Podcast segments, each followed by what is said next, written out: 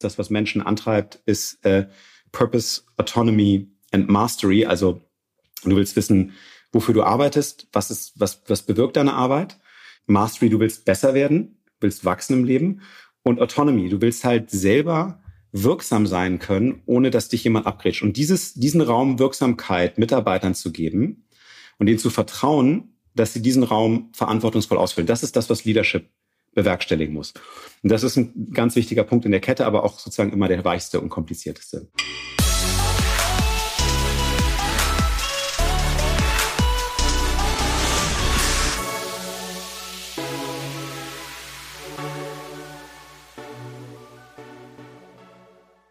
Herzlich willkommen bei Digitale VorreiterInnen, deinem Podcast zur Digitalisierung von Vodafone Business. Ich bin Christoph Bosek. Vor ein paar Monaten hatten wir eine Folge mit Dr. Philipp Peitsch, der hat eine Dekade lang die Geschäftsführung für Europas größten Preisvergleich begleitet, idealo.de. In Philipps Zeit fielen viele Meilensteine, Gründerexits, Marktänderung, Personalwachstum von 250 auf über 1100 Personen.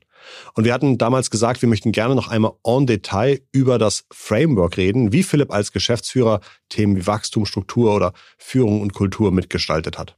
Inzwischen teilt Philipp sein Wissen mit Gründerinnen und Gründern und wir sprechen über typische Risiken und Wachstumsfehler, aber auch Erfolgsmuster von Unternehmen, die ihr Wachstum super im Griff haben. Nimm dir einen Cappuccino, nimm dir einen Stift für ein paar Stichwörter und jetzt viel Spaß mit der Folge. Ich begrüße bei mir im Podcast Dr. Philipp Peitsch. Hallo Philipp, schön, dass du wieder bei uns bist. Hallo lieber Christoph, ich freue mich. In der letzten Folge haben wir ein bisschen über deine Zeit bei Idealo gesprochen. Idealo ist, wie wir alle wissen, Deu äh, Europas und Deutschlands größter Preisvergleich. Und äh, in der Zeit, in der du da warst, ist Idealo wahnsinnig gewachsen. Ähm, wir mhm. waren letztes Mal schon ein bisschen eingetaucht in das Thema Struktur, Skalierung wenn ich mich richtig erinnere, seid ihr in der Zeit von ungefähr 250 Personen auf über 1100 Personen gewachsen. Ja. Und wir hatten uns überlegt, daraus kann man eigentlich nochmal ein eigenes Thema machen. Du hast mir erzählt, dass du deine Erfahrungen inzwischen beratend für Unternehmen bereitstellst. Äh, Unternehmen, die in der Skalierung und Wachstumsphase sind. Und ich habe mir von dir gewünscht, dass du uns sozusagen mal eine Beratungsstunde gibst ähm, und wir von dir lernen, welche Insights du in der Dekade alle so gemacht hast. Ähm, ist das so ungefähr das korrekte Setup für unser Gespräch? Das ist wunderbar. Ähm, vielleicht kurz sozusagen, ich also bin werde primär für Founder tätig. Ja. Ähm, und weniger für Unternehmen. Also ich bin sozusagen eine ein bis zwei Mann Show. Ähm, das heißt, wir machen jetzt keine wilden Workshops für Teams oder sowas, sondern es geht halt sehr stark darum, mit Gründern oder CEOs von Unternehmen in Scale-up, Skalierungsphasen das Thema Skalierung irgendwie gut in den Griff zu kriegen. Ich glaube, wir hatten im Vorgespräch schon ein bisschen durchgesprochen, was es so für einzelne äh, Themen gibt. Ähm, da fangen wir an über Priorisierung, äh, Tempokontrolle. Wie hast du dir überlegt, ist das Thema Skalierung und Wachstum gut in einzelne Pakete zu unterteilen, die man, die man lernen kann und die man dann Stück für Stück aufs Unternehmen anwendet? Mhm. Also ich fange mal so ein bisschen aus dem, aus dem Leben, glaube ich, an. Am Ende des Tages ist das für jedes Unternehmen natürlich ein bisschen individuell. Ne? Es gibt, äh, es gibt Sachen, die sind, glaube ich, bei jeder Menschengesamtheit relativ ähnlich, aber es kommt halt auch immer wieder darauf an, wer ist sozusagen der Founder, was ist das für ein Typ, was ist das für ein Unternehmen, was für eine Phase ist das, wie wollen die wachsen. Ähm, ich glaube, man muss zum Beispiel beim Wachstum relativ klar unterscheiden, priorisierst du Effizienz oder priorisierst du Tempo beim Wachstum? Das sind, glaube ich, so in den letzten zehn Jahren so die zwei Modi gewesen. Ich glaube, da gab es viel äh, wie CPE äh, angeheizte äh, Tempopriorisierungsmodelle. Da verlierst du halt mehr Leute und schleifst dir auch mehr Wachstumsfalten rein, die du nachher wieder ausbügeln musst, weil du sozusagen einfach in der Geschwindigkeit selber deinen Wettbewerbsvorteil siehst. Ne? Wenn du auf Effizienz wächst, dann machst du es vielleicht eine Sekunde langsamer, aber du achtest halt darauf, dass du auf dem Weg ähm, möglichst wenig unnötige Schleifen drehst, möglichst wenig Leute verlierst, möglichst wenig Dinge anlegst, die die später mal sehr viel Mühe kosten, die wieder rauszunehmen. Gab es so eine Art Trend, äh, der sich mit der Zinswende geändert hat? Ich bin, glaube ich, nicht in der richtigen Position zu sagen, den gibt's jetzt am Markt ganz breit und ich habe das bei lauter Unternehmen gesehen, aber ich bin mir relativ sicher, dass es die Modelle, die auf Teufel komm raus wachsen, ähm, nicht gibt, sondern dass sehr viel, also momentan sehr viel weniger gibt, weil sehr viel stärker darauf geguckt wird, äh, dass die Profitabilität halt stimmt. Und da ist Effizienz ähm, glaube ich, ein beliebtes Ding. Also ich würde davon ausgehen, bei dem, was ich sehen kann, würde ich, würde ich sehr davon ausgehen, da hat es eine Verschiebung gegeben. Ähm, aber ich kann mir immer noch vorstellen, dass es Modelle gibt, die, die sehr darauf setzen, einfach hart zu skalieren. Ähm, bei uns war das halt damals so ein bisschen so, äh, wir haben immer auf Effizienz so skaliert. Das heißt, wir sind auch, es gab auch so Jahre, da sind wir halt so zwei, 300 Leute haben wir aufgebaut. Dafür musste dann so 350, 400 heiern. Ähm, aber das war sozusagen immer für mich die, die Maßgabe, auch so zu skalieren, dass du eigentlich, dass die Organisation das verarbeiten kann und die Leute, die du holst, auch ankommen können. Was passiert in einem Unternehmen, wenn es wächst? Also woran, woran merke ich, dass vielleicht der äh, Status quo im Führungsstil, der Status quo in der Strategie so nicht funktionieren könnte?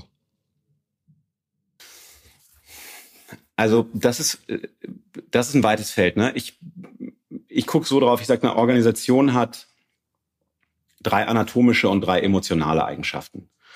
Und die anatomischen Eigenschaften sind Struktur und sind Prozesse und sind Aufgaben oder Rollen. Und die emotionalen sind sozusagen Gefühl oder ein Glauben daran, dass die Organisation das Richtige macht, äh, ein Gefühl oder ein Glauben daran, dass man selber wirksam dazu beiträgt und ein Gefühl der Zugehörigkeit.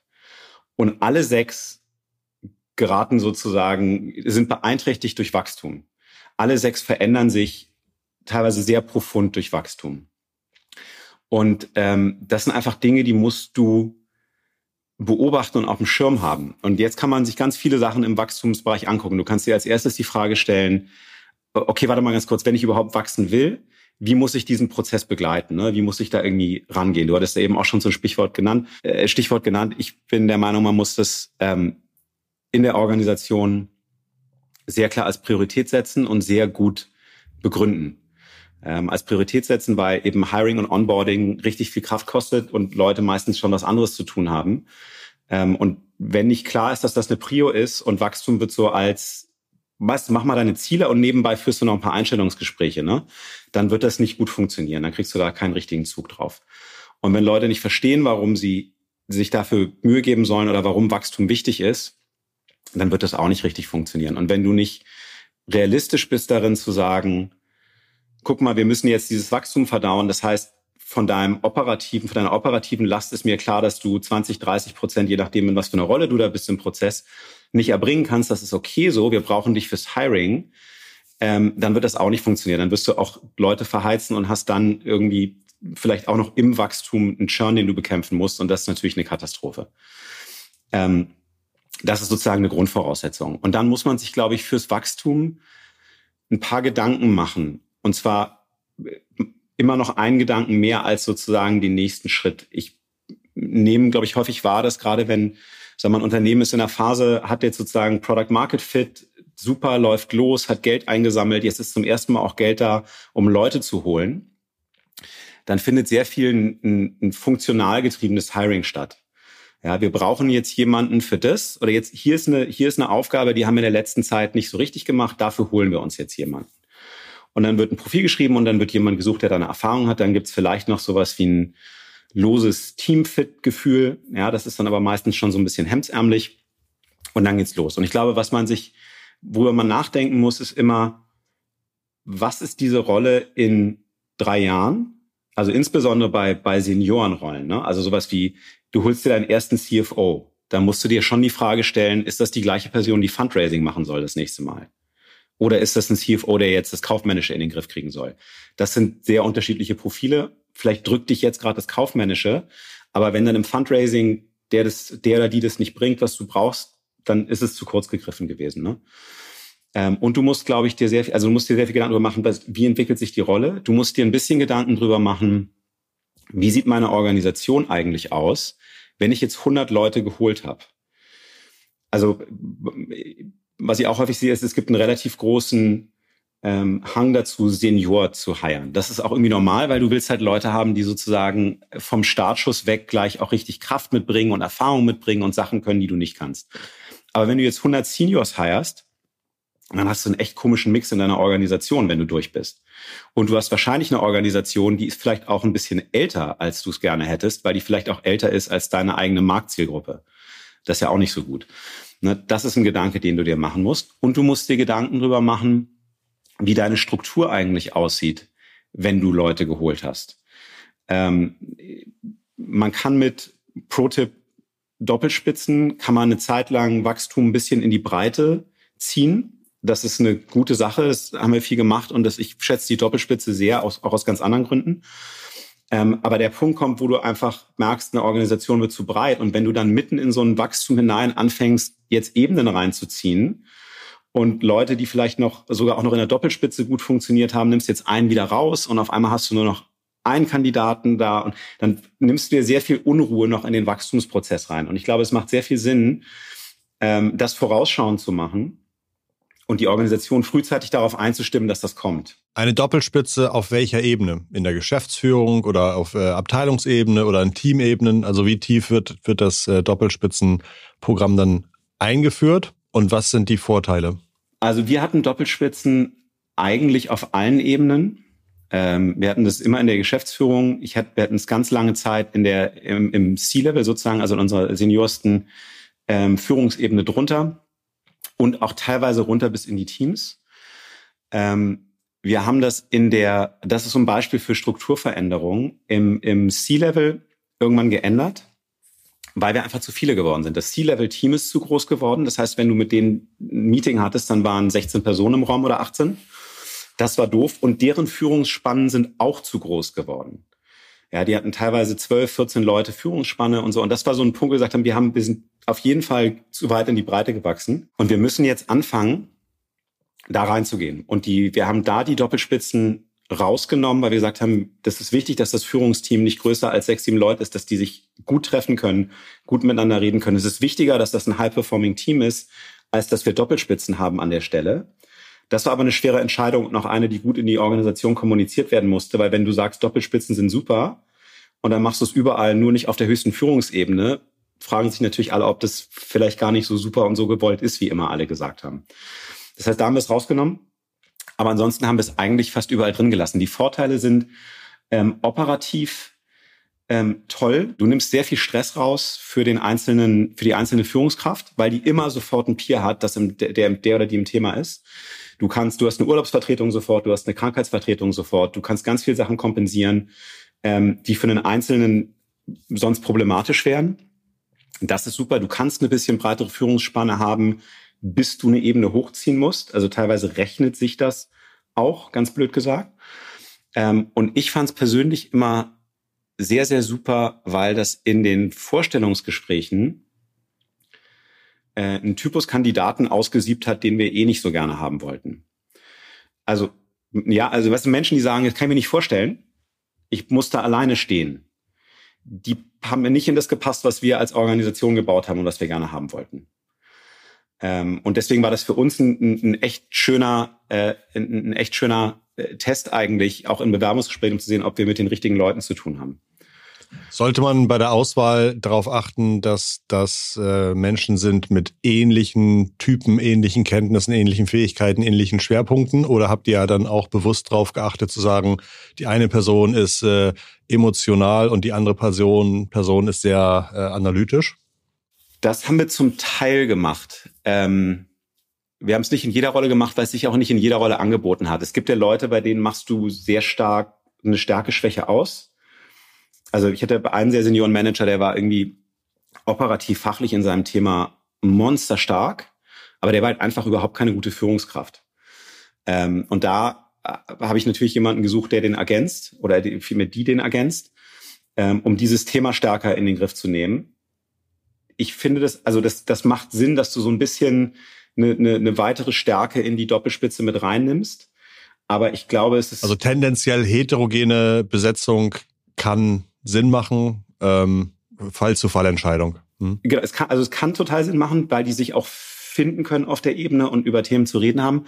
Aber ich würde ein bisschen davor warnen, wenn man glaubt, man kann das super ausgleichen. Also weil es ist halt nicht so eine eins plus eins ist gleich zwei Mathematik. Ne? Nur weil der eine das kann, kann der nicht immer kompensieren, was der andere nicht kann. Dann bekommst du so eine ganz komische Unwucht in so, ein, in so eine Kappelverbindung rein. Weißt du, dass der eine immer an einer Stelle covert und der andere immer an der anderen Stelle covert. Und das willst du eigentlich auch nicht. Also ein ergänzendes Profil ist, ist schön, aber ich würde es nicht übertreiben. Mhm, verstanden. Du hattest von nebenbei erwähnt, ihr habt dann teilweise mit, äh, keine Ahnung, 250 Personen pro Jahr seid ihr gewachsen, aber musstet dafür dann auch irgendwie 350 einstellen. Das heißt, das Thema äh, Churn ist ein Thema. Mhm. Ähm, muss ich mir Sorgen machen, wenn ich Leute, die ich anstelle, auch wieder rausschmeißen muss oder wenn Leute, die ich vom halben Jahr gehört, geholt habe, nach einem halben Jahr schon keine Lust mehr haben. Wie lange ist das gesund und äh, ab wann ist es eben nicht mehr gesund? Ich finde, ein, also ein Churn, der früh kommt, ist eigentlich immer ein schlechtes Zeichen. Ähm, das ist entweder ein Zeichen dafür, dass du im Hiring-Prozess nicht aufmerksam genug warst oder nicht auf die richtigen Sachen geguckt hast. Ähm, also ne, jeder kann in einem Hiring-Prozess sich irgendwie täuschen. Das also, Ausnahmen bestätigen die Regel. Aber wenn du merkst, das ist irgendwie so ein, das ist so ein Thema, das kommt bei uns häufiger vor, dann stimmt was in deinem Hiring-Prozess nicht. Und wenn Leute zu früh die Company wieder verlassen, dann stimmt was in deinem Promising nicht. Dann hast du denen was erzählt, äh, was du nicht bieten konntest. Davor würde ich auch sehr warnen. Das ist doof. Und weil gerade auch solche, weißt du, du hast jetzt einen super Kandidaten, und den hast du dir geholt und hast auch so ein bisschen erzählt, wie toll es alles ist, obwohl es nicht so ist. Und der geht nach einem halben Jahr wieder, weil er sagt, das ist gar nicht so toll, ja, wie du mir gesagt hast. Das ist so demotivierend für ein Team. Ähm, das, den Weg darfst du nicht gehen. Also da glaube ich, wie, wie fast immer im Leben ist äh, eine Gradlinigkeit und Ehrlichkeit immer das beste Mittel. Was ich aber normal finde, ist ein Churn nach drei, vier, fünf Jahren. Ähm, Weil die Wahrheit halt ist, du hast nicht immer für jemanden, der einen Entwicklungsschritt macht, ähm, hast du auch zu dem Zeitpunkt eine Rolle. Und du kannst keine Rollen um Leute herum bauen. Und deswegen ist es völlig okay, wenn, wenn jemand sagt, hey, pass auf, ich habe hier eine Riesenchance extern, die habe ich hier intern nicht und ich möchte wechseln. Habe ich überhaupt kein Problem mit, freue ich mich drüber. Ähm, und das ist auch was, was, was ich in solchen Prozessen immer gemacht habe und ich glaube, was wir als Company auch immer gemacht haben, dass wir das Leuten dann leicht gemacht haben in so einer Situation, gesagt haben, das ist super, das ist eine Riesenchance für dich, wir freuen uns sehr mach das. Und wenn du nach zwei, drei Jahren Erfahrung da draußen sammeln das Gefühl hast, das war eigentlich ganz schön bei Idealo, dann kommst du wieder zurück. Und das hat tatsächlich auch ein paar Mal geklappt. Da kannst du jetzt nicht die Uhr nachstellen, aber wenn das klappt, ist das halt auch schön, weil du dann so ein bisschen eigentlich wieder eine, eine externe Erfahrung gewinnst für jemanden, der aber weiß, wie es intern läuft. Ich glaube, da muss man sich, äh, man sollte sich leicht tun, Menschen gehen zu lassen, die einen Schritt machen können und das sehr freundschaftlich tun. Ist das regelmäßig vorgekommen, dass ihr auch seniorige Leute für ein paar Jahre oder für eine Zeit verloren habt und die dann wiedergekommen sind? Also ich glaube, regelmäßig ist ein großes Wort, aber es ist auf jeden Fall, es waren keine nicht, nicht ganz Einzelfälle. So, also das ja. ist ähm, ja teilweise sogar, äh, also ein, zwei habe ich im Kopf. Ich habe ehrlich gesagt keine Statistik dazu. Ja, das ist jetzt auch okay. schon eine Sekunde okay. her. Ne? Ich habe ein, zwei Fälle im Kopf, wo die sogar relativ schnell wiedergekommen sind, weil sie gesagt haben, ja. Hm, das war hier echt ein bisschen schöner. Das merkt man dann wieder, wenn man draußen ist. Ähm, und, und eins war im Kopf, wo das ein bisschen länger gewesen ist, die einfach gesagt haben, so, hey, ich habe das jetzt hier gemacht, das war eine tolle Zeit, aber ich sehe gerade, bei euch ist wieder eine Position frei und ich hätte wieder Lust. Und das ist natürlich toll sich voneinander zu trennen, ist ja auch immer so ein ganz kleines bisschen wie Schluss machen in der Beziehung und ähm, dann na, ist vielleicht auch nicht mehr ganz so romantisch, aber was sind gute Fragen vielleicht beim Abschiedsgespräch, die man sich nochmal stellen kann, wo man die, äh, den Mitarbeitenden dazu auffordert, sei ehrlich ähm, und möglichst viel davon mitnehmen kann. Also du hattest ja mhm. eben schon gesagt, vielleicht war das Promise, äh, Promising irgendwie falsch. Wie, wie finde ich das raus? Wie kann ich von den unzufriedenen oder gehenden Menschen rausfinden, was bei mir nicht, nicht so gut war wie gedacht? Also das Allerwichtigste und viel wichtiger als jede Frage ist, dass du ein Vertrauensverhältnis hast.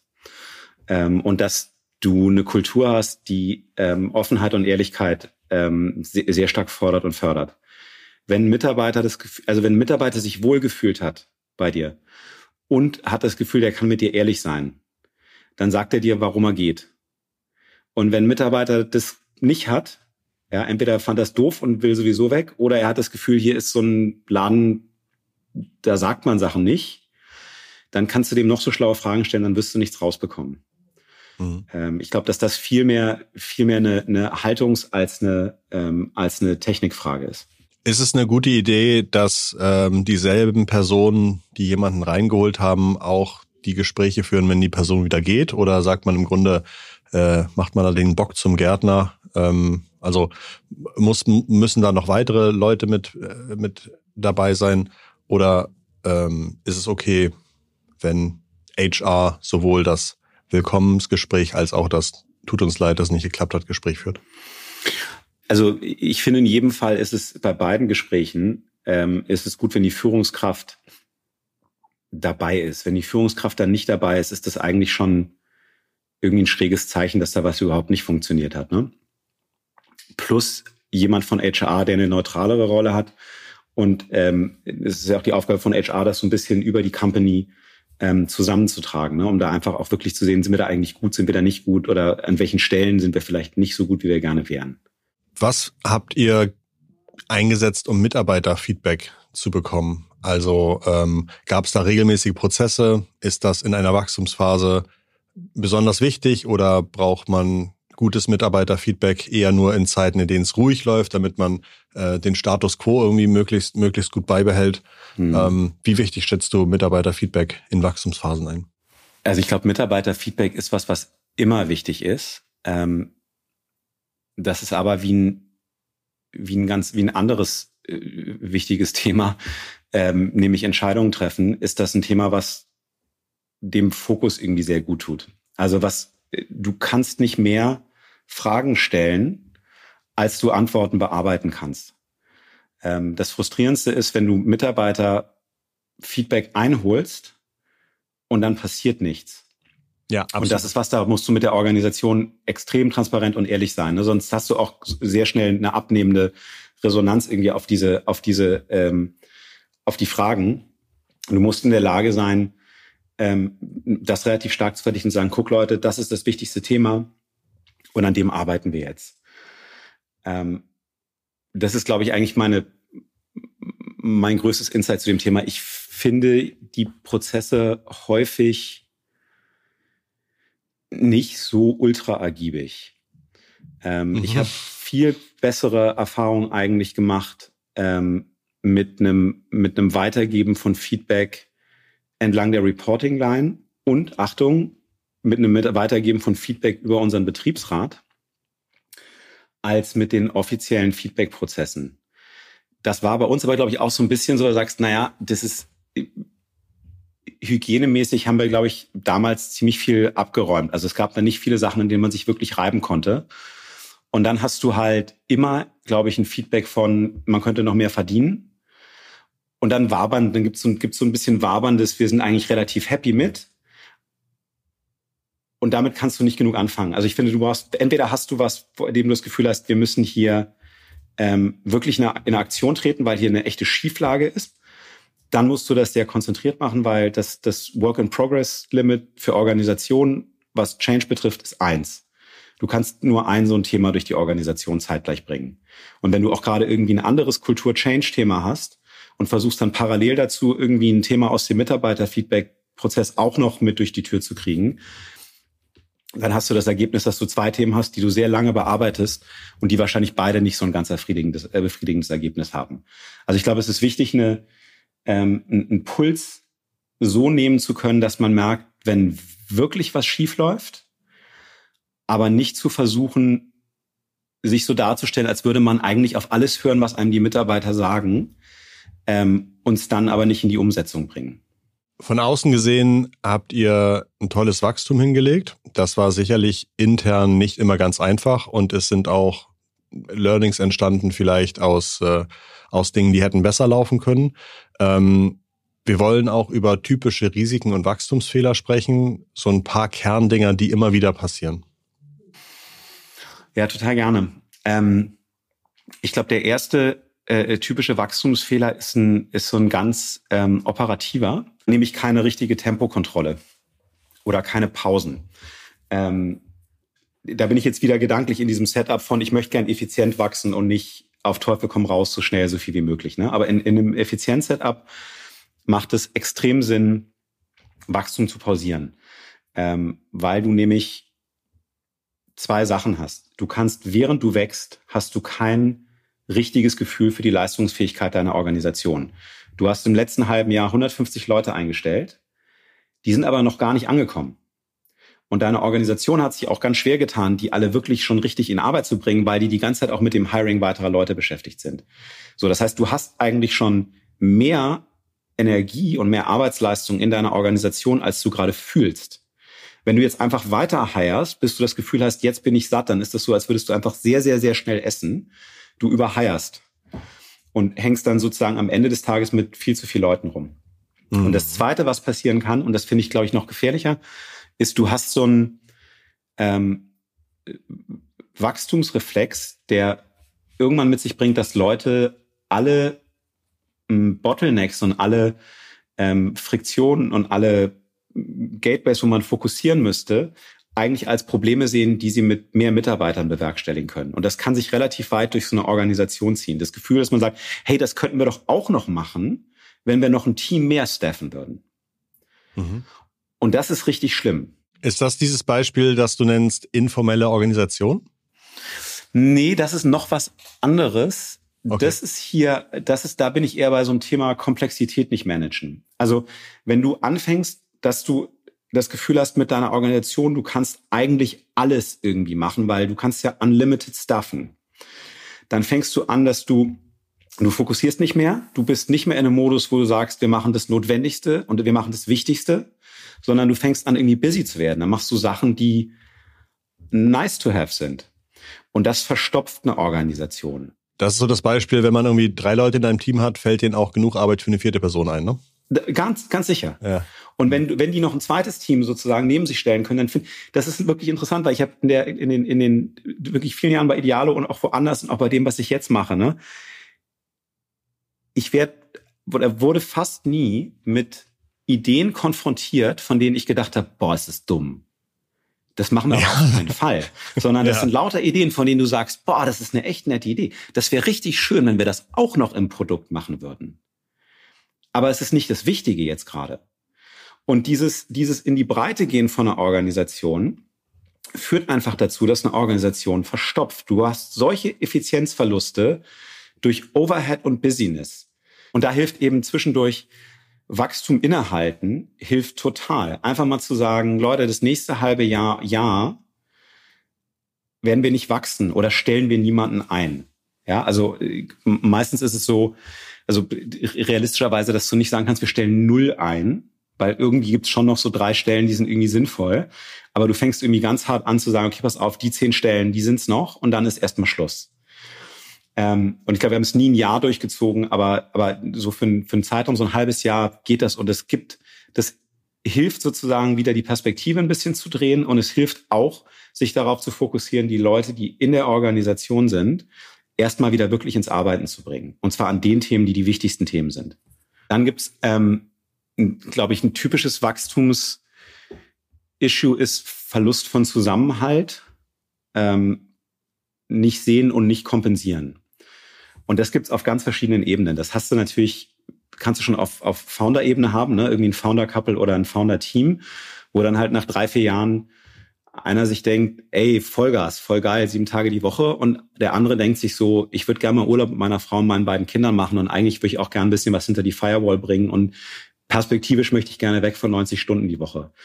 Und das sind so Geschichten, wenn du die nicht ansprichst oder wenn, wenn die irgendwie unadressiert bleiben, dann enden die häufig nicht so hilfreich. Ähm, dann gibt's das ganz stark zwischen alten und neuen Mitarbeitern. Ähm, und zwar auch in so einem vertikalen und in, einem, in, einem, in einer horizontalen Bewegung. Wenn es, wenn es so ist, dass wenn es irgendwie stressig wird oder eng wird, sich die alten oder auch insbesondere der Founder ne, immer an die alten Go-To-Guys und Girls wendet, dann ist das katastrophal für, für ein Funktionieren von einer Organisation.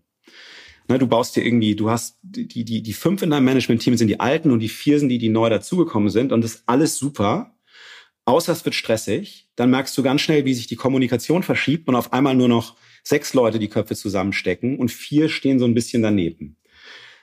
Das ist für die vier richtig schlecht und für das Team richtig schlecht. Das ist, glaube ich, ein normaler Reflex. Ja, wenn es bedrohlich wird, dann gehst du dahin, wo du dich zu Hause fühlst, wo du weißt, dass es funktioniert, wo du weißt, der versteht mich, das muss ich ihm nicht erklären und so. Das ist manchmal auch mit Neuen dann vielleicht mühsamer, weil man sich das noch gar nicht so erarbeitet hat, dieses, diese Zusammenarbeit. Aber dem muss man ganz doll widerstehen. Und dann gibt es ein Thema, ähm, glaube ich, immer, wenn du anfängst, äh, Profis in die Organisation zu holen. Also Leute, die am Anfang, ne, alle, alle laufen los und es gibt nur eine einzige Motivation für jeden Menschen, der in der Startup-Organisation arbeitet und der ist gemeinsam überleben. Ja, das Ding irgendwie durch über alle Klippen hinweg zu einem Erfolg bringen. Und dann kommen irgendwann Menschen dazu, die haben doch eine andere Motivation. Die haben nämlich zum Beispiel die Motivation, dass sie eine eigene Karriere haben und vielleicht in drei Jahren was erzählen wollen oder so. Und das ist nicht, das ist überhaupt nicht schlimm. Das klingt immer so, als wäre das ganz verwerflich. Ich glaube, es ist ganz normal. Aber man muss das halt, man muss halt wissen, dass sowas passiert und gucken, dass man es auffängt und trotzdem gemeinsam ins Laufen bringt. Und das geht auch. Also Zusammenhalt ist so ein Ding. Dann hattest du gerade schon eben zu Recht gesagt, Entstehung der informellen Organisation. Ja, ich glaube, von dir kommt der Spruch, oder ich habe ihn von dir gehört, was nicht geregelt ist, regelt sich von selbst. Ja. ähm, also die, was meint das, informelle oder auch informale Organisation? Im Grunde ist es so, dass jede, jede Personenmehrheit strebt eine Art von Struktur oder Ordnung an. Ja, guck dir Schulklassen an. So, da gibt's dann auch meistens irgendwie den einen, der irgendwie so ein bisschen der, der Chef und der andere ist so ein bisschen der Clown und das, also, was ich sagen, wenn du, wenn du 20 Leute in einen Raum setzt und gibst denen Zeit und sagst, ey, hier gibt's gar keine Hierarchien, da hast du doch Hierarchien am Ende. Die siehst du nur nicht. Und das ist, das ist eine informale Organisation. Das ist eine Struktur und das sind teilweise Prozesse, die sind irgendwie in deiner Organisation drin, aber die sind nicht benannt und du kannst sie nicht sehen, implizit. Und das ist eine, eine Geschichte, die du auf deinem Wachstum ganz doll dir anschauen musst. Wenn du loslegst, brauchst du fast keine expliziten Organisationsprozesse. Alle kennen sich und vertrauen sich. Jeder weiß, was der andere gerade macht. Alle wissen, was gerade Phase ist. Alle wissen, was der andere verdient und was der kann und so, ne? Da ist ganz viel, funktioniert super.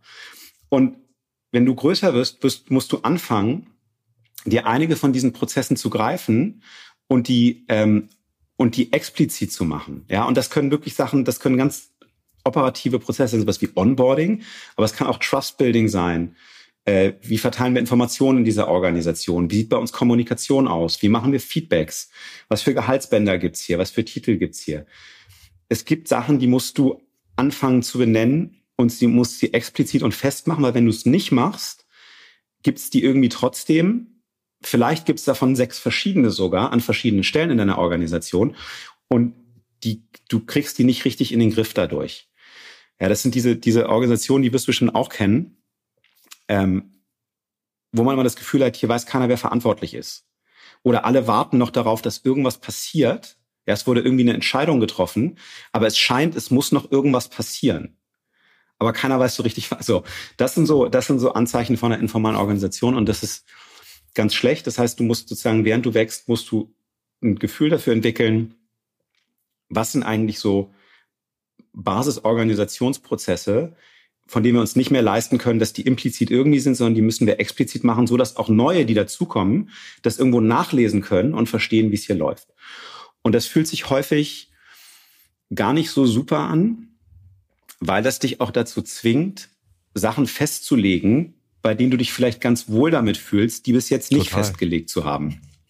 Ja, ähm, also auch so, äh, Gehalt ist jetzt so ein Klassiker, aber jetzt nehmen wir es mal, äh, so, äh, so können wir es sogar nehmen als Beispiel nehmen und sagen, jetzt machst du, legst Gehaltsbänder fest für bestimmte Positionen. Dann fängst du auf einmal an und siehst, hey, ganz kurz, aber bei dem und bei der und so, das passt nicht so richtig. Und das ist, das ist unbequem. Es war vorher angenehmer, das noch so ein bisschen verdielen zu können. So. Und in dem explizit machen, nichts daran fühlt sich besser an, aber ich verspreche dir, es ist hundertmal besser, einen expliziten Prozess zu haben, an dem sich dann vielleicht auch ein paar Leute in deiner Organisation richtig reiben und sagen, das finde ich doof, dass sie das jetzt so machen müssen. Das wird nämlich auf jeden Fall passieren. Aber das ist besser, als einen impliziten Prozess zu haben, der nicht funktioniert und den du nicht im Griff hast. Und deswegen ist so ähm, Organisationsprozesse oder oder eben die die äh, informale Organisation verhindern, das ist eine Geschichte, die ist richtig wichtig. Ich möchte gleich noch darauf kommen, was gute Beispiele sind, wie man Organisationen gut wachsen lassen kann, was man dafür im mhm. Griff haben muss. Ähm, aber wollte ich noch einmal fragen nach dem Thema Delegation. Echte ja. versus Scheindelegation, haben wir auch irgendwie kurz drüber gesprochen. Das glaube ich, also ist ein Klassiker gerade auch, ähm, glaube ich, am Anfang. Also wenn, wenn sozusagen das gerade für, für einen Founder, ne, der, der normalerweise eigentlich der oder diejenige ist, die erstmal alles besser kann als alle anderen und irgendwie auch macht und mehr drin steckt und so, ne? War bei Idealo war das ganz krass so. Also es gab, als ich zu Idealo gekommen bin, gab's Martin und Albrecht und die wussten und Christian und die wussten alles. Grüße und besser raus. als alle anderen. So, da waren wir aber schon 250 Leute. Das war jetzt nicht mehr so gut, aber so, ne? Kennst du auch. Und du musst natürlich, damit eine Organisation gut wächst, müssen Leute breit in der Organisation in der Lage sein, autonom tätig zu werden. Sonst kannst du keine große Organisation haben, weil die, die Meldeketten einfach viel zu lang sind. Alles dauert lang und du hast nie das richtige Granularitätslevel. Das heißt, musst du machen. Und die Basis dessen ist immer Delegation. Und Delegation ist ein, ähm, ein Vertrag und ein, äh, und ein emotionaler Akt. Und das wird häufig, glaube ich, übersehen. Also, wenn ich dir sage, ey, mach mal, dann ist das keine Delegation. Ja, dann haben wir, wir haben nicht vereinbart, dass du es machst. Und du hast auch, wenn wir uns richtig gut kennen und das Vertrauen ist, da reicht das. Ne? Aber du hast nicht das Gefühl, ich habe dir echt die Verantwortung für was gegeben und ich traue dir das auch zu. Und du übernimmst diese Verantwortung auch und fühlst dich auch verantwortlich. Aber das gehört zur Delegation dazu. Und die beiden Risiken sozusagen in so einem Wachstums- oder Growth Case ist halt eine Scheindelegation. Ja, also ich gebe dir, hier gibt's ein Thema, das kann ich richtig gut und das gebe ich dir. Aber eigentlich gebe ich es dir nicht wirklich. Ich gucke schon immer, was du machst. Und wenn du das nicht so machst, wie ich es machen würde, dann sage ich dir, wie ich es machen würde. Und dann möchte ich, dass du es so machst. Und das Gegenteil davon ist auch ein, ein schädlicher Aspekt. Ich nenne das Derelektion. Ähm, das ist ein juristischer Begriff und heißt Eigentumsaufgabe. Das ist dieses so, ich wollte noch nie Finance machen. Jetzt habe ich einen CFO, ja geil, mach mal. Und dann halte ich mich da komplett raus. Und das ist wahrscheinlich besser als das erste, aber das ist auch zu wenig. Wir haben jetzt über die typischen Risiken und vielleicht auch Wachstumsfehler gesprochen. Was sind deiner Erfahrung nach Themen, die Unternehmen im Griff haben, die gut wachsen? Also auf der, ne, sozusagen auf der positiven Seite, was sind Gemeinsamkeiten von Unternehmen, die in der Skalierung einigermaßen gut durch die, durch die hohen Wellen kommen? Ich habe ein Modell für Organisationen im Kopf. So. Und im Grunde genommen ist eine Organisation, wenn du ganz banal betriebswirtschaftlich sozusagen anfängst, ist eigentlich, du hast immer Input in eine Organisation, das ist immer Geld und oder Zeit, aber es ist immer Geld. Und, äh, und du hast einen Output. Die Organisation stellt ein, stellt ein Produkt her, bietet einen Service an, irgendwie sowas. So. Und die gute Organisation schafft sozusagen von dieser, von diesem Energie-Input, ja, Geld kauft Talent und Talent baut Produkt, Service, was auch immer. Eine gute Organisation schafft aus, schafft sozusagen ein sehr gutes Verhältnis von Input und Output. Die holt also sozusagen mehr aus, mehr aus dem raus, was reingeht, als Wettbewerbsorganisation.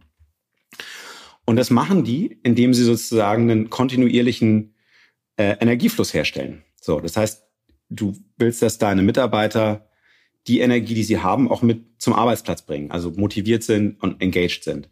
Du willst, dass deine Mitarbeiter gemeinsam miteinander in, in gutes zusammengehendes Arbeiten kommen. Du möchtest, dass dieses Arbeiten PS auf die Straße bringt und du möchtest, dass diese PS in die richtige Richtung laufen. Und die Themen, die du dafür sozusagen im Griff haben musst, ist, beginnen wir mit dem kompliziertesten, das ist Leadership. Management ist sozusagen das funktionale Verteilen und Organisieren von Arbeit. Und Leadership ist das, was darüber hinausgeht. Das ist Menschen, die, die unter dem Leader sozusagen arbeiten oder mit dem Leader arbeiten, ähm, so zu führen und so zu inspirieren, dass die wachsen, dass die mehr Verantwortung übernehmen und einen größeren Verantwortungsbereich besser ausfüllen können. So, dann wächst eine Organisation, dann entscheidet eine Organisation auch in großer, in einer, in einer großen Bandbreite nah an der Straße und kann irgendwie schnell und aktiv sein. Und, und das ist meines Erachtens eine der ganz wesentlichen Grundvoraussetzungen für Motivation. Also diesen ersten Schritt in der Energiekette, dass Leute Bock haben. Da gibt's noch andere Sachen, die wichtig sind. Aber ich glaube sehr stark an äh, Daniel Pinks Motivationstheorie, dass das, was Menschen antreibt, ist äh, Purpose, Autonomy and Mastery. Also du willst wissen, wofür du arbeitest, was ist, was, was bewirkt deine Arbeit. Mastery, du willst besser werden, willst wachsen im Leben. Und Autonomy, du willst halt selber wirksam sein können, ohne dass dich jemand abgrätscht. Und dieses, diesen Raum Wirksamkeit Mitarbeitern zu geben und denen zu vertrauen, dass sie diesen Raum verantwortungsvoll ausfüllen. Das ist das, was Leadership bewerkstelligen muss. Und das ist ein ganz wichtiger Punkt in der Kette, aber auch sozusagen immer der weichste und komplizierteste. So. Dann brauchst du, damit Menschen gemeinsam in gutes Arbeiten miteinander finden, brauchst du ein Operating System. Das ist das, was ich als Basisorganisationsprozesse bezeichnet habe. Ist noch ein bisschen mehr, weil außer Prozessen gehört auch Struktur dazu und es gehört Rhythmus so ein bisschen dazu. Ne? Wann macht eine Organisation was, in welchen Zyklen wird über was nachgedacht, welche Schritte kommen danach, passt das zusammen, gibt es genug Zeit, auch mal äh, analytisch zu gucken, ob es läuft und so. Ähm, dann hast du auf dem Weg sozusagen diese PS auf die Straße zu bringen, ist meines Erachtens der wichtigste Punkt, ist Entscheidungsprozess. Und das ist was, was ich glaube, was ganz viel zu kurz kommt, ist, dass Unternehmen richtig klare und saubere Entscheidungsprozesse haben. Du brauchst eine Sichtbarkeit darüber, welche Themen eigentlich offen sind und welche äh, noch an welchen noch gearbeitet wird. Jedenfalls mal auf einer sag mal, hohen Management-Leadership-Ebene. Also bei den Entscheidungen deines Führungsteams muss das eigentlich Usus sein. Und das ist überhaupt nicht viel Overhead. Das ist jetzt kein Riesenprozess, wo irgendwelche jemand Assistenten braucht, damit irgendwelche Tabellen ausgefüllt werden, sondern es geht eigentlich darum, dass du früh im Prozess ganz klar hast, wer ist verantwortlich für diese Entscheidung, weil du über die Frage der Verantwortlichkeit nämlich auch klar kriegst, wie viele Themen jemand gerade hat. Ja, und wenn Peter zwölf Themen hat und nimmt sich gerade das 13., dann ist das vielleicht zu viel. Ähm, und zum Thema Entscheidungsfindung, einer Entscheidung können ganz viele Leute mitwirken, aber entscheiden, also verantwortlich dafür sein, dass eine Entscheidung getroffen wird, das kann nur eine Person sein.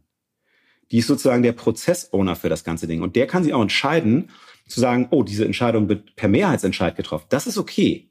Aber es muss einen, der dafür verantwortlich ist, einen geben, der verantwortlich ist für den, für die Lifetime der Entscheidung. Und da ist eben auch das Treffen der Entscheidung dabei. Und wenn du das schaffst, das so sauber aufzugleisen, kriegst du Monstereffizienz in, in Entscheidungsfindung rein. Und dann haben wir ähm, das Thema Strategie. Das ist super wichtig. Jetzt nicht, dass du die richtige hast, das ist natürlich toll, aber eine Strategie ist ja immer eine Wette, deswegen ist das ex ante ein bisschen schwierig zu sagen, ob du die richtige hast. Sondern mir geht es halt darum, dass du, du, also, dass du überhaupt was hast, was eine Strategie ist. Also was eine, was eine so klare und fokussierte Erfolgsthese ist, dass du die auf einer halben Seite Papier maximal relativ entspannt runterschreiben kannst hier ist, das ist unser Markt, da sind wir drin, das sind die Gründe dafür. An dieser Stelle wollen wir besser sein als alle anderen und deswegen werden sich Kunden für uns entscheiden. Das ist deine Strategie. Und dass du die hast dass deine Organisation die kennt und versteht, und jetzt kommt der, das ist der schwierigere Teil, und eigentlich Menschen in einer Organisation verstehen, in welchen Beziehungen ihr eigener Verantwortungsbereich zu dieser Strategie steht. Was bedeutet das für mich? Wie kann ich dazu beitragen? Und das ist nebenbei gesagt auch äh, überhaupt nicht selbstverständlich. Ich habe irgendwie so ein, ich glaube, es war so ein McKinsey-Ding.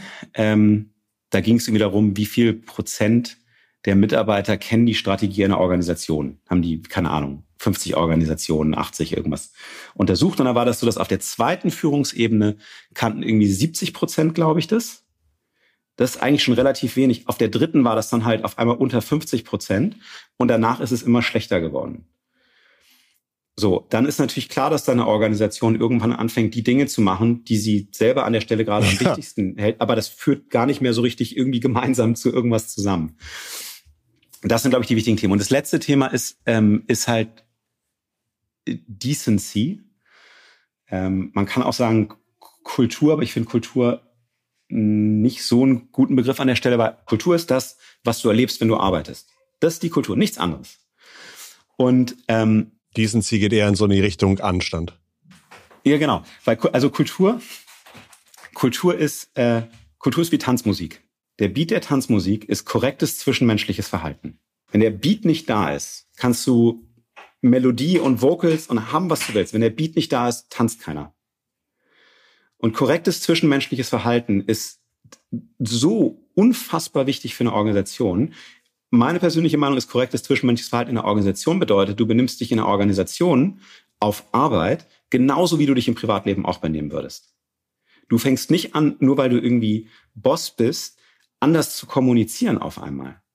Und wenn du das als Leitgedanken in deine Organisation bringst, dass wir hier uns alle wie normale Menschen anständig miteinander benehmen, dann nimmt das auch ganz viel aus so einem, was manchmal ja vorhanden ist, aus so einem komischen Hierarchiegefälle raus. Ich finde, das ist eine, eine gute Klammer am Ende, dass man sagt, äh, Erfolg und Skalierung und Wachstum und ein gutes, möglichst lang überlebendes Unternehmen ähm, basiert auch zu einem Pfeiler auf Respekt, Anstand und dass man natürlich sich auf der Arbeit auch so aufführt, wie man außerhalb aufführt oder wie man gerne behandelt werden möchte. Das war jetzt für mich so ein bisschen fast wie so eine, so eine Vorlesung über alle wichtigen Themen, die man in der Skalierung beachten könnte, die schiefgehen könnten, die man besser machen sollte. Also es war ja wie so ein, wie so ein Setzkasten, wo man sagt, man schmeißt ein Problem hin und du weißt, ah ja, das ist der zweite Kasten oben rechts, habe ich das schon mal an äh, vierter Karte, da holen wir das raus. Ist dieses Framework, durch das du uns jetzt so ein bisschen durchgeführt hast, ist, ist das zur Laufzeit während deiner Zeit in der Geschäftsführung aufgebaut oder hast du im Grunde jetzt im Nachhinein nochmal reflektiert und gesagt, was, was, wie kann man das, was wir da gemacht haben, in, in einen Prozess packen? Gibt es dafür Namen? Haben das schon andere rausgefunden? Also wie hast du dir dieses Framework aufgebaut? Jetzt im Nachhinein? Mhm. Oder ist das einfach währenddessen gewachsen und du kannst da so drauf zugreifen wie Apotheker an ihren Apothekerschrank? Viele Bestandteile sind währenddessen gewachsen. Ähm, bei mir ist es so, immer wenn ich was richtig mache, muss ich es verstehen. Das ist irgendwie so, so bin ich mentally wired. Ich komme ganz stark, ich bin, habe auch, ich habe ja Jura studiert und Jura gemacht. Ich habe nie, bin nie übers auswendig Lernen gegangen, sondern ich bin immer übers Verstehen gegangen. Und ich verstehe es halt eben gerade bei so Organisationsthemen, verstehst du es nur, wenn du es gesehen und gemacht hast. Das kannst du im theoretischen Raum nicht richtig machen. Ähm, das heißt, ich glaube, die, die meisten Bestandteile davon habe ich in meiner Arbeit bei Idealo gesehen. Ein paar Dinge sehe ich auch irgendwie, ich immer schon mit Foundern so ein bisschen gearbeitet, aber sehe ich auch in der Arbeit, die ich da gemacht habe und die ich jetzt mache. Ich habe aber, glaube ich, in der Zeit nach Idealo angefangen, das zu, in eine Struktur besser einzupassen. Ne? Also du hast die Einzelbestandteile und die machen irgendwie auch Sinn. Aber die Frage ist, wie die eigentlich zusammenstehen, ist da noch, passt da noch was dazwischen oder ist das schon eigentlich ein ganz gut formbündiger Abschluss an der Stelle? Diese Art von System bauen, die habe ich mir danach erarbeitet. Was liegt dir am meisten? Arbeitest du dann in Workshops mit Foundern und äh, man geht so ganz ambulant operativ an das, was gerade anliegt? Mhm. Oder gibt es da so eine Art äh, äh, den Philipp Peitsch-Kurs, den man irgendwie durchgeht in acht Sessions? Oder äh, wie ist so das Vorgehen? Nee, den gibt's nicht. Vielleicht wird es den irgendwann mal geben. Kann ich dir auch, also die Vision, die ich verfolge, ist noch oder was mich treibt, ist noch ein bisschen was anderes. Aber das, was ich jetzt momentan mache, ich bin nur glücklich, wenn ich was verändern kann, wenn ich wirksam bin. Und in so einem Kontext bist du nur wirksam, wenn der CEO oder Founder das machen will. Ja, ich kann, ich kann ja nicht irgendwie sozusagen über den irgendwas in die Organisation rein. Das wird so. Das heißt, es muss was sein, was, was der unbedingt will, was der sieht, was der haben möchte.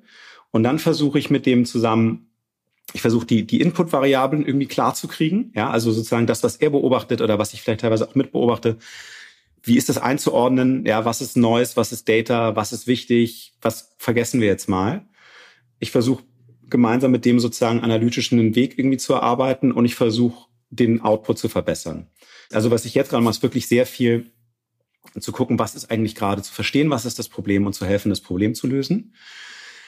Wenn Zeit ist und jemand Lust hat, dann arbeite ich gerne ein bisschen auf einer Awareness-Ebene vor, dass man sagt, hey, guck mal, wenn du, wenn du Bock hast, können wir mal drüber nachdenken, was glauben wir, was als nächstes mit deiner Organisation passiert? Was sind so Themen, die sind vielleicht spannend, wenn deine Organisation jetzt nochmal 100 Leute wächst, ne? So. Das ist viel, was ich jetzt mache. Das, was mich aber eigentlich total antreibt und was ich, was ich gerne irgendwann mal in Zukunft schaffen würde, ist einfach bessere Organisationen zu bauen. Und was ich eigentlich richtig gerne machen würde, aber da muss ich noch ein bisschen basteln und ich habe noch nicht so einen richtig guten Weg dahin gefunden, ehrlich gesagt, ist vor die Kurve kommen. Und ähm, Leuten früher, wenn sie mit den Organisationen starten und bevor sie in diese Themen reinlaufen, ähm, eigentlich gleich zu helfen, die grundsätzlich eine Struktur anzulegen und, und ein Denken und einen prozessualen Zugang zu haben, der hilft, bessere Organisationen zu bauen. Und das ist das, was mich auf diesem Weg gerade so total antreibt. Ich, es gibt finde ich, fast nichts Befriedigenderes als eine schöne Organisation bauen. Wenn du merkst, dass eine Organisation selbstständiger wird und immer mehr Themen übernimmt und es funktioniert und die Leute sind froh, das ist so ansteckend und das ist so motiviert, das kickt so krass. Ähm, das ist das, wo ich eigentlich irgendwann hin möchte damit. Und es ist natürlich auch ein wahnsinnig wichtiges Thema. Und deswegen habe ich, glaube ich, auch dieses Gespräch jetzt heute so lange laufen lassen. Das ist, glaube ich, eine unserer ähm, intensivsten Folgen mit, mit, den, mit den meisten und den umfangreichsten Antworten. Aber ich glaube, da war wirklich alles drin. Ja, welche Probleme gibt es? Wie kann ich darauf eingehen? Woran merke ich vielleicht, dass da vielleicht was kommt? Jetzt am Ende hast du gesagt, ähm, es gibt viele Möglichkeiten, vor die Kurve zu kommen und Probleme vielleicht gar nicht erst entstehen zu lassen oder gar nicht erst so groß eskalieren zu lassen. Und äh, ich glaube, jeder, der hier irgendwie zuhört, wird sagen so, ja, wenn es in meinem Unternehmen einige genau dieser Situationen und Probleme so nicht gäbe, die wir heute angesprochen haben, dann würde das Arbeiten mehr Spaß machen, dann würden die Ergebnisse vielleicht einfach von der Hand gehen und äh, dem ganzen Unternehmen ging es ein bisschen besser. Insofern vielen, vielen, vielen Dank, dass du äh, uns mal in deinen Werkzeugkasten hast sehen lassen und so ein bisschen aus deiner Erfahrung geteilt hast. Äh, wer noch nicht die erste Folge mit Philipp gehört hat, der sollte unbedingt mal reinhören. Äh, da haben wir viel über Idealo gesprochen ähm, und heute war also die Folge über das dahinter, wie kommt Philipp zu seinen Entscheidungen, was ist ihm wichtig, wie hat er Dinge gelöst. Und ja, ich glaube, das ist eine, ähm, ein rundes Duo geworden, diese beiden Folgen. Ich lege euch ins Herz, auch die erste Folge zu hören. Philipp, tausend Dank dir fürs, fürs ganze Teilen, für deine Zeit, für den Input und äh, viel Erfolg. Ich bin sehr gespannt, was es da auf dem Weg noch zu sehen gibt bei dir und wann es dann also tatsächlich das äh, Dr. Philipp Heitsch Modell für äh, gelungene Unternehmenswachstumsphasen gibt. Würde mich nicht wundern, wenn du tatsächlich da einen guten Weg findest, aus deinen Ideen ein skalierbares Produkt zu machen, ähm, das vielleicht irgendwann mal so zum, zum Werk von Gründenden passt. Vielen Dank, lieber Christoph. Es hat viel Spaß gemacht wieder mit dir. Euch zu Hause liebe Grüße, danke fürs Zuhören. Nächsten Montag kommt wieder unser nächster Gast und einmal im Monat, am letzten Freitag im Monat, haben wir unseren Inside Talk. Das ist unsere Folge, bei der wir uns viel Zeit nehmen für ein Thema. Wir haben uns die letzten Monate viel um das Thema KI gekümmert und picken uns da immer mehrere Gäste raus, mit denen wir ein Thema dann so ein bisschen en Detail angehen können. Ich danke dir und euch ganz, ganz lieb fürs Zuhören. Und ich würde sagen, das war's von uns. Liebe digitale Grüße von Philipp und von Christoph. Tschüss.